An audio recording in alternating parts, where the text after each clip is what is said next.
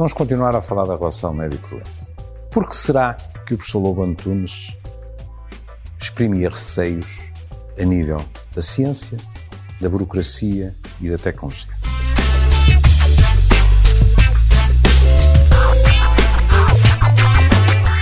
Vamos seguir a ordem. Nível da ciência. Claro que a ciência é importantíssima, ninguém o nega. Mas não é possível lermos de vez em quando, hoje, artigos que dizem a expressão arte da medicina deve ser banida dos livros de texto, dos currículos e do nosso diálogo com os alunos. A arte da medicina não é apenas, entre aspas, ser capaz de uma boa comunicação.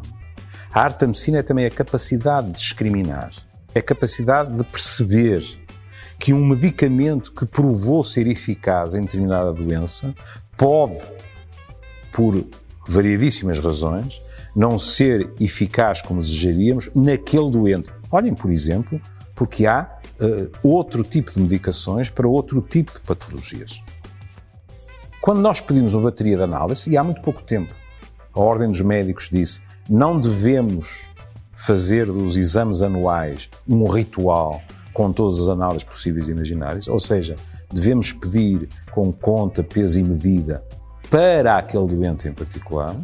Isso são meios auxiliares de diagnóstico, não se devem transformar em meios de encontrar o diagnóstico, ou seja, consciente ou inconscientemente pensarmos assim, faço análises a tudo e alguma coisa há de vir a normal. O que é mais que verdade. Com tantas análises que podemos fazer, é quase merecedor de um prémio alguém que tenha tudo normal. Mas não é a boa maneira de fazer medicina. Depois o professor Lobantunes falava de burocracia. Os meus colegas, nomeadamente os de medicina geral e familiar, estão soterrados em burocracia. Antigamente, burocracia era sempre sinónimo de papéis. Mas hoje em dia, não é de papéis que se fala, é de campos em computador a preencher. O que é muito complicado na relação médico-doente. Porque os médicos queixam-se de não ter tempo para falar e para escutar, não é simplesmente ouvir os doentes, e os doentes queixam-se de falta de atenção. O que é que se privilegia? A quantidade de atos médicos, incluindo consultas, ou a qualidade deles? É que não é a mesma coisa. Se o que perseguimos é números cada vez maiores de atos médicos, temos que estar preparados para que a qualidade sofra com isso. E nem sequer é rentável a médio prazo, porque boas consultas vão acabar por diminuir os pedidos de consultas. E em termos de estratégia global, também é importante. Pensem nisto. Pensem em termos religiosos. Acham que a maior parte das pessoas que vai à missa vai à missa na catedral da sua cidade, por exemplo, da sua capital, não.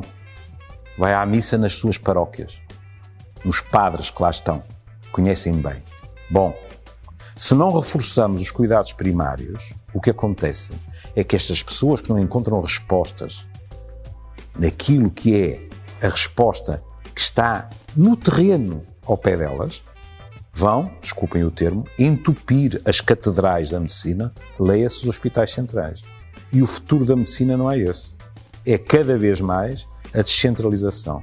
Por último, a tecnologia. Abençoada tecnologia.